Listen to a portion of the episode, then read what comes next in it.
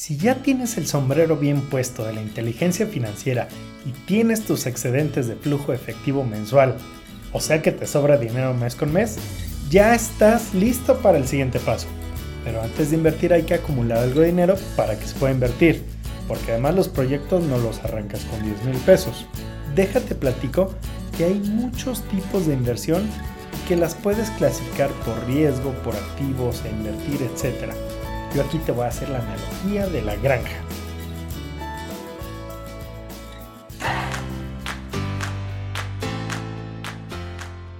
Esto es Finanzas 101, el podcast con el que te ayudaré a volverte un experto en tus finanzas personales para que así puedas mejorarlas y lograr la tan anhelada libertad financiera.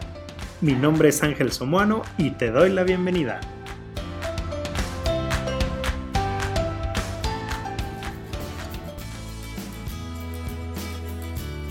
En la granja tenemos tres tipos de inversión, vaca, puerco y granero.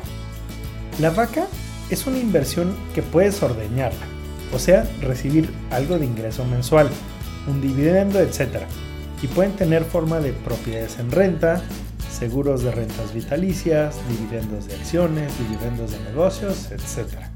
El segundo, que es el puerco, son aquellos que engordas para luego venderlos. En otras palabras, con el único objetivo de generar ganancias de capital. Formas de estos es, por ejemplo, comprar un terreno, construirlo y luego venderlo. Comprar un terreno en preventa para luego venderlo. Contratar un seguro total con una meta de ahorro y que te genere un rendimiento y que luego recibas el dinero o comprar acciones baratas para luego venderlas caras. Básicamente en este punto es generar más del dinero que ya tienes, pero que te va a llegar completito de regreso. Y finalmente el granero, que es el lugar en donde guardamos y acumularemos los recursos que necesitaremos para aprovechar las oportunidades que se nos presenten, ya sea que los vayas a invertir en algo, para gastar más adelante o para establecer tu fondo de emergencia.